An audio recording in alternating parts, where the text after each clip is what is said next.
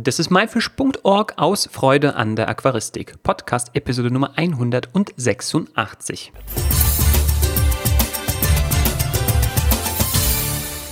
Hi, mein Name ist Joris Jutjaevs und danke, dass du heute wieder dabei bist. In dieser Episode haben wir Moritz Stapelfeld zu Gast. Moritz entwickelt und baut LED-Leuchten für die Firma Aquagrow. Wir wollen das Wissen über das Thema LED von Moritz nutzen, um viele Fragen rund um das Thema LED-Leuchten zu beantworten. Und wir geben dir einige sehr nützliche Hinweise, wie du eine für dich passende LED finden kannst. Los geht's!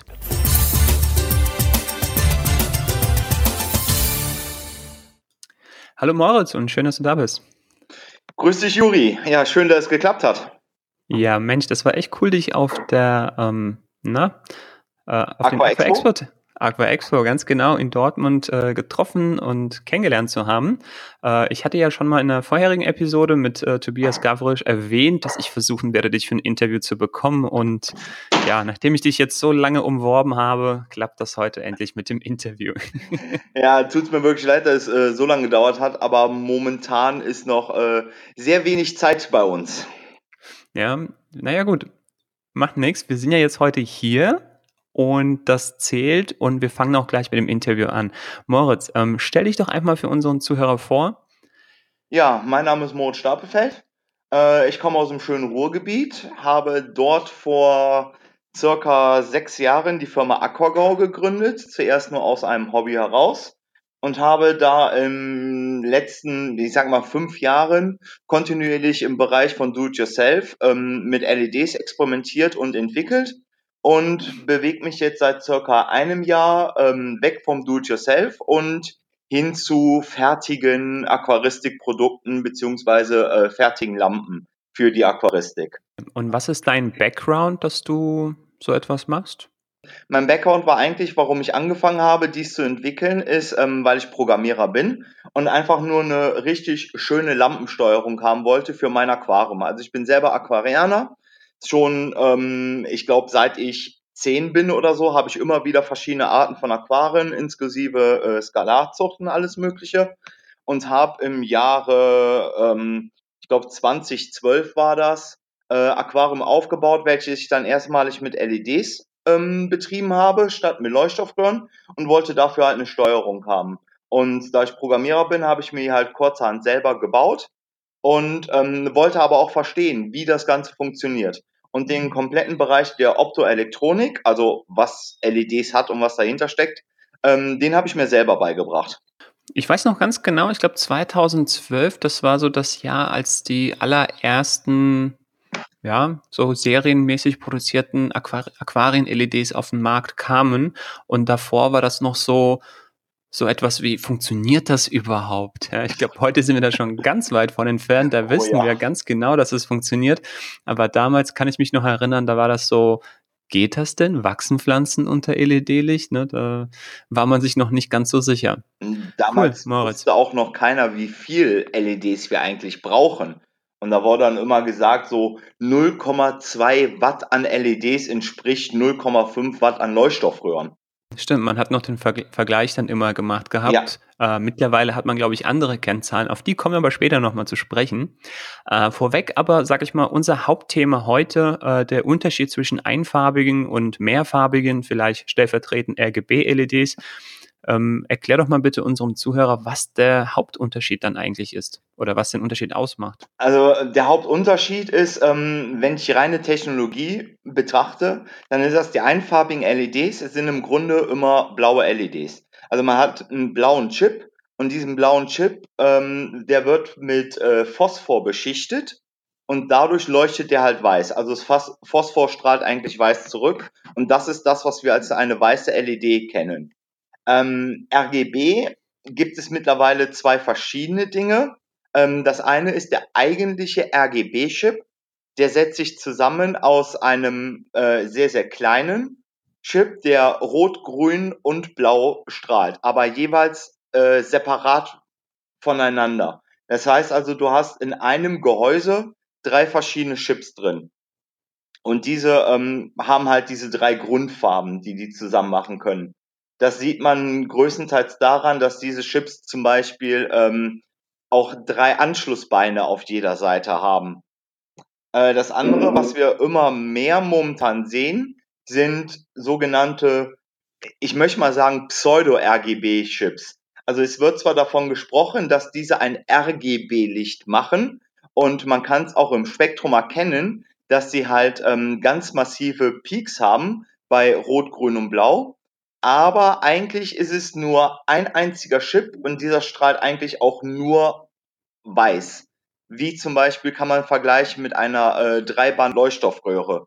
Die ist ja auch weiß, aber wenn wir die unseren Spektrum von einer Leuchtstoffröhre äh, angucken, dann sehen wir ja, da sind drei verschiedene Peaks drin. Ich will das gerade noch mal kurz, äh, also bevor es auch so technisch wird und ich will auch gar nicht so sehr ins Technische reingehen, aber der Punkt hier war gerade sehr wichtig. Also normale LEDs, Tageslicht-LEDs, das ist einfach nur, ja, weißer Chip, ne, durch äh, Phosphorbeschichtung auf, auf einem, einem blauen LED. Genau. Äh, und RGB eigentlich dann wird, setzt sich zusammen aus drei Chips, ja, rot, grün und blau. Genau. Ähm, so ähnlich, ich sitze hier gerade auch vom Computermonitor, das heißt, der Computermonitor hat ja auch ähm, ähm, na, diese verschiedenen Dinge und je nachdem, wie die ausgeleuchtet werden, mischt sich das Licht und dann empfinde ich dann eben diese ganzen verschiedenen Farben. Als weiß, ähm, genau. Als weiß zum Beispiel, genau. Ähm, gut, also das ist schon mal der Hauptunterschied, äh, dass das eine eben das mhm. ja aus einer Farbe besteht, das andere sich dann eben aus verschiedenen LEDs mischt. Ähm, was ist dann, sage ich mal, noch ein weiterer Unterschied? Also, sag ich mal, so, so funktionieren die, okay, das haben wir jetzt verstanden. Ähm, kann man sagen, dass vielleicht RGB dann automatisch besser ist, weil es dann eben mehrere Chips hat? Also viele sprechen ja im Moment davon. Jein, jein. Also ähm, es ist grundsätzlich so, ich sag mal, es ist schwer zu sagen, ist besser oder ist schlechter. Weil man kann auch nicht sagen, ähm, ist ein LKW besser als ein Auto. Es sind zwei, zwei grundverschiedene Technologien. Ähm, wenn ich jetzt eine weiße LED betrachte, dann hat die auf die einzelne LED betrachtet, hat die zum Beispiel ähm, eine subjektiv höhere Helligkeit. Also Helligkeit sprechen wir äh, im Bereich von Lumen das zeigt aber als Lumen, zeigt nur an, wie viel oder wie hell erscheint diese LED für unser Auge. Und da hat eine weiße LED durch ihre Bauart, durch das Phosphor, ähm, grundsätzlich mehr Lumen als eine RGB-LED bei gleichem Energieeinsatz. Ähm, also sprich, eine weiße LED scheint für uns optisch heller zu sein. Auf der anderen Seite hat eine RGB-LED, dadurch, dass sie halt viel mehr ähm, ja, photosynthetisch aktive Strahlung beziehungsweise viel höhere ähm, Photonendichte hat im Bereich von Grün und Rot, hat sie da auch eine, ähm, eine viel höhere Wiedergabe für unser Auge. Also sprich, während eine RGB-LED, sage ich jetzt mal, nur 30 Lumen hat statt 60 Lumen, sehen wir einen höheren Rotanteil im Aquarium. Da muss man dann unterscheiden, wenn man sagt, ähm, ist eine weiße oder eine RGB-LED besser. Für die Farbwiedergabe ist eine RGB-LED besser. Für die gesamte Helligkeit ist eine weiße LED besser. Das ist gut. Also, dass man dann schon mal nicht pauschal sagen kann, das, das finde ich immer super. Äh, keine äh, ganz äh, einfachen Fra äh, Antworten, so ja. meine ich das. Ähm, das heißt, man muss das im Detail angucken eben, wie gut das Spektrum jeweils von der LED abgedeckt wird und wie hell sie insgesamt ist. Habe ich das richtig genau. verstanden? Also man, man sollte halt drauf gucken, ähm, wie wichtig ist mir die Helligkeit. Ich kann natürlich sagen, boah, ich will, dass mein ein Aquarium äh, die komplette Nachbarschaft beleuchtet. Dann würde ich natürlich sagen, gut, kein Problem. Dann nehmen dir 8000 oder 10.000 Kelvin LEDs, kletscht davon einige drüber und dann hast du ein megamäßig helles Aquarium. Ähm, sieht dann aber allerdings, naja, ich möchte mal sagen, suboptimal aus.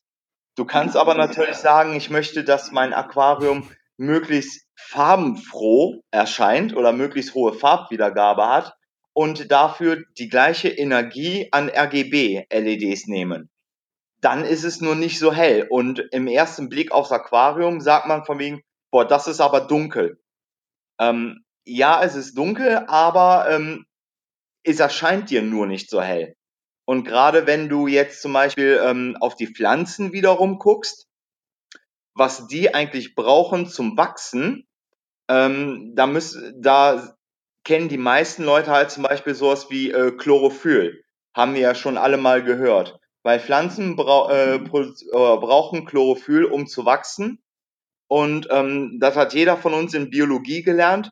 Das ist normalerweise im Bereich von Blau und Rot. Und wenn die, äh, wenn die Pflanzen sehr, sehr viel helles Licht bekommen, im Sinne von hell ist am meisten äh, im Bereich von grün, dann nützt denen das überhaupt nichts. Also, dass wir da auch nochmal unterscheiden müssen, müssen wir es hell oder müssen wir viel Licht für unsere Pflanzen haben oder müssen wir es hell subjektiv gesehen für uns als Menschen haben? Also ich nehme jetzt daraus mit, ähm, hell ist nicht gleich gut. Richtig. Ja, und oder, oder Licht ist nicht gleich Licht, sondern äh, man braucht am besten das richtige Licht. Das heißt, damit, also auch vom, vom Spektrum kann man ja. da sprechen. Ähm, da, und damit wir auch eine schöne Farbwiedergabe haben, also nicht nur einseitiges Licht sozusagen, ähm, damit auch die Rottöne, die Grüntöne dann schön rüberkommen, weil das ist ja auch das Besondere, glaube ich, bei RGB-Lampen. Dadurch, dass man gerade diese roten und grünen LEDs hat, dann werden auch die roten und grünen Töne ähm, oder das Licht wird dann von den jeweiligen Gegenständen oder Pflanzen oder Tieren reflektiert und dadurch wird, wirkt das Aquarium insgesamt irgendwie so farbenfroher. Richtig.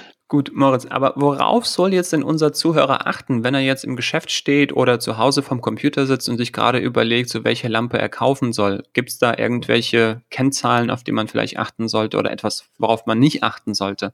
Ja, worauf man nicht achten sollte, wäre auf jeden Fall ähm, die pauschalen Marketingfloskeln, die im Moment durch den Markt gehen. Also wie zum Beispiel ähm, sehr effizient, besonders langlebig, Vollspektrumlicht, äh, brillante Farbwiedergabe. Das sind Sachen, die kann man verwenden, aber sie sagen erstmal nichts darüber aus, wie gut oder schlecht die Lampe wirklich ist, weil diese Begriffe sind nicht definiert ähm, und sie dürfen in dem Sinne in jedem Bereich verwendet werden. Äh, obwohl, obwohl ich es interpretiere. Ich, ich als Hersteller kann interpretieren, wie ich diese Begriffe einsetze. Daher würde ich sagen, ähm, worauf es wirklich ankommt, sind die technischen Details. Also einmal wirklich, äh, wie viel verbraucht die Lampe zum Beispiel, wie viel Licht macht sie, welche Technologie steckt hinter dieser Lampe. Ist es eine LED, die nur aus weißen LEDs besteht, wenn ja, dann äh, sollte sie halt möglichst viel Lumen pro Watt haben. Also ich sage mal zum Beispiel eine weiße LED mit 140, 160 Lumen pro Watt kann man als besser bezeichnen als eine rein weiße LED mit 80 Lumen pro Watt. Und unter 80 Lumen pro Watt sollte auf jeden Fall bei Leuchtstoffröhre bleiben, weil die sind effizienter dann. Wenn ich eine RGB-LED habe, also eine reine RGB-LED, dann sind die Lumen in dem Sinne vernachlässigbar, weil, wie wir eben schon gesagt haben, ähm, eine RGB-LED kommt niemals auf die Helligkeit, also sprich auf die Lumen, wie eine weiße LED. Und wenn wir da einen Bereich haben von 70, 80 Lumen pro Watt, dann ist das für eine RGB-LED schon relativ gut habe ich eine RGBW-LED, also ein, äh, eine LED, die aus roten, grünen, blauen und weißen LEDs besteht. Da sollte ich auch noch gucken, dass ich in den Bereich von circa 100 Lumen pro Watt komme. Ja, und dann ganz, ganz, ich sag mal, das Hauptkriterium, um eine Lampe zu kaufen, ist meiner Meinung nach, schaut sie euch an. Wenn ihr die Chance habt, ähm, geht wirklich hin und guckt euch die Lampe bei einem Bekannten an, beim Freund, beim anderen ähm, Aquarianer, Aquascaper oder geht in den Laden und ähm, fragt auch den Händler ganz gezielt, ob er diese Lampe hat, die ihr gerade wollt. Also ich sage jetzt mal zum Beispiel bei einem gut sortierten Fachgeschäft sollte auch zum Beispiel eine äh, Lampe von Firma XY vorrätig sein. Und dann guckt sie euch an und eventuell vergleicht sogar mal packt die Lampe A drauf und packt die Lampe B aufs Aquarium, also auf ein eingerichtetes Aquarium. Und macht ein Bild davon mit einer fest eingestellten Belichtung, fest eingestellte Farbwiedergabe mit dem Handy, ist meistens unter Expertenmodus, vergleicht diese beiden Bilder. Also das ist ja auch das, was ich mit dem äh, Tobias von Aquaona gemacht habe. Wir haben uns ganz viele verschiedene Lampen äh, wirklich nebeneinander angeguckt und haben immer wieder das gleiche Bild von verschiedenen Lampen gemacht und damit verglichen, welche uns eigentlich in diesem Detail und in diesem Detail besser gefällt. Ja, also ich sage dann auch immer klar, die technischen Details sind wichtig und danke dafür, dass du hier auch ein paar gute Kennzahlen äh, reingebracht hast mit äh, Lumen pro Watt Angaben. Ich glaube, da kann man sich äh, so ein bisschen pauschal danach richten, so als groben Orientierungswert. Aber am allerwichtigsten ist einfach auch das äh, eigene Empfinden und ich glaube, da unterscheiden wir uns auch alle voneinander. Die einen mögen es eher ein bisschen warm, die anderen mögen es eher ein bisschen kalt und da geht einfach nichts über sozusagen, ja, man sagt ja probieren oder geht über Studieren. Probieren geht über Studieren. Genau, und da einfach äh, zum Händler gehen und einfach die beiden Lampen über einem Aquarium abwechselnd angucken. Um, am besten dann auch noch mit einem Foto irgendwie, wie du gesagt hast, so mit festen Einstellungen. Das äh, Festhalten kann man auch nochmal vergleichen. Oder falls man zu Hause das als Referenz für die Entscheidungsfindung dann nochmal benötigt. Ähm, aber das ist auch nochmal gerade ein ganz guter Punkt, der mir gerade spontan einfällt, und zwar mit ja die persönlichen Präferenzen. Der eine mag es eher so, der andere mag es eher so. Ich glaube, das hat so ein bisschen Einzug gefunden, vor allem mit diesen RGB-Lampen äh, oder durch die RGB-Technik, die verschiedenen Kanäle, ne, die man auch einzeln steuern kann, dass da eben auch Controller und Apps oder Controller-Apps sozusagen dann auf den Markt gekommen sind, wo jeder ganz individuell äh, sich sein Licht zusammenmischen kann braucht man das dann unbedingt? Und welch, wenn ja, dann, oder wenn man es dann hat, welche Vorteile bringt sowas mit sich? Also im Grunde brauche ich es nicht. Ähm, je, fast alle LEDs, die es heutzutage auf dem Markt gibt, äh, können auch super über eine Zeitschaltuhr bedient werden. Ähm, ich bin ein großer Fan, sage ich jetzt einfach mal, von Controllern, ähm, weil ich halt den Mehrwert dieser Controller mag. Also zum einen ist es, ähm, ich habe eine Lichtsteuerung. Ich habe nicht nur das Ein- und Ausschalten. Also wenn ich jetzt zum Beispiel Zeitschaltuhr habe, dann ist es, dass ich morgens um 10 Uhr sage, Licht an und Licht 100% an.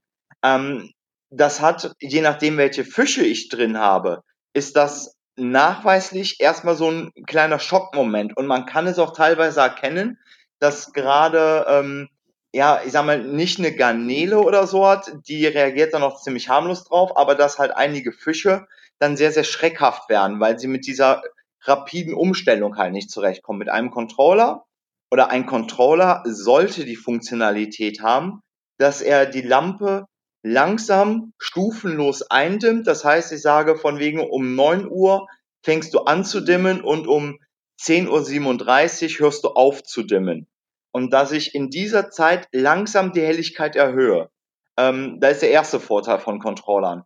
Ein Controller, der das auch nicht kann, also der nur die Zeitschaltuhr ersetzt, ist halt, äh, ja, da nehme ich mir um drei, drei Euro eine Zeitschaltuhr halt. Das ist ein eingebauter Timer und kein Controller, sagen wir es so. Genau. Da, genau das ist es, ein eingebauter Timer. Also wenn ich einen LED-Licht-Timer äh, habe, dann, ähm, dann brauche ich mir den nicht extra kaufen. Da gehe ich im Baumarkt und hole mir für drei Euro eine, äh, eine Schaltsteckdose. Bei den RGB-LEDs oder RGBW-LEDs und was da jetzt auch noch in Zukunft passiert und kommt, ist natürlich der Vorteil, dass ich äh, über einen Controller, wenn er mehrere Kanäle unterstützt, auch mehrere Lichtszenarien spielen kann. Also da kann ich wirklich sagen, ich habe hin Sonnenaufgang, der halt mehr im Bereich von Orange liegt.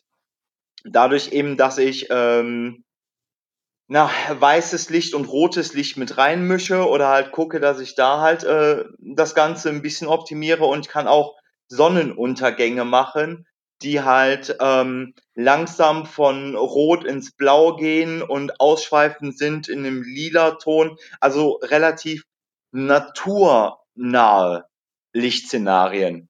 Das ist nicht wichtig für unsere Pflanzen, aber da wir ja eine naturnahe Aquaristik betreiben, sage ich, ist es auch schön, dies nochmal in seinem Licht und in seiner Lichtsimulation für den Betrachter zurückzuspiegeln.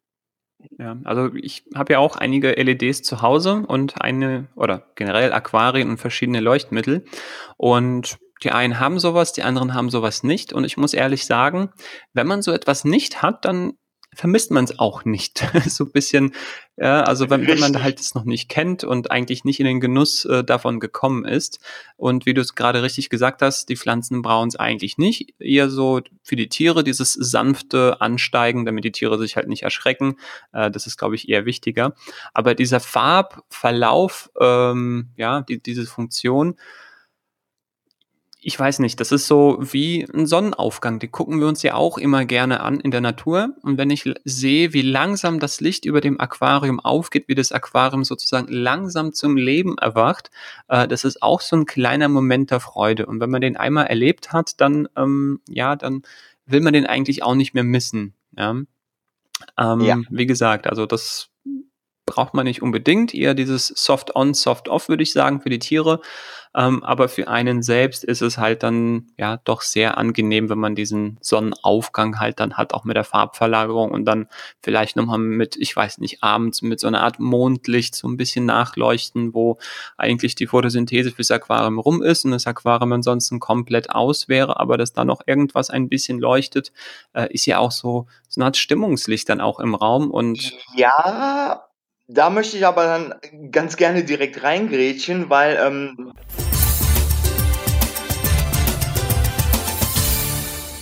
Ah, so, jetzt tue ich aber dazwischen grätschen, denn das Interview ist ziemlich lang geworden. Ich weiß, ich weiß, das ist jetzt wieder ein ziemlicher Cliffhanger, aber umso spannender wird es ja nächste Woche, wenn Moritz uns erzählt, warum er mir gerade dazwischen grätschen musste. So, deshalb machen wir, wie gesagt, Pause. Es geht nächste Woche weiter und alle genannten Bilder und Links aus dem ersten Teil findest du unter www.my-fish.org-episode 186. Außerdem wollen wir gerne von dir wissen, ob du bereits LED in deinem Aquarium oder über deinem Aquarium verwendest und wenn ja, welche Erfahrung du damit gemacht hast. Schreib es uns am besten in die Kommentare. Das war myfish.org aus Freude an der Aquaristik. Tschüss und bis zum nächsten Mal, dein Joris.